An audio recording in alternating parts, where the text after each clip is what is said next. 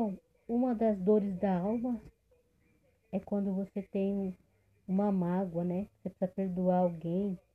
Então eu vou mandar uma mensagem sobre o perdão. É uma tipo uma prece espírita.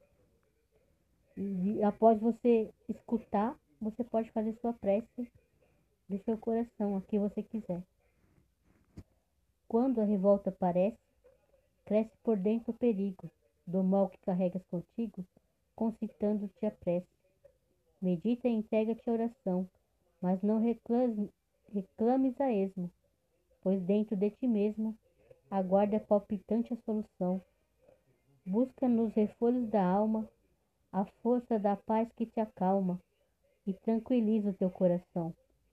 As portas da saída da revolta escancaram-se à tua volta com as chaves do perdão. Nunca se esqueçam do perdão e do auto-perdão.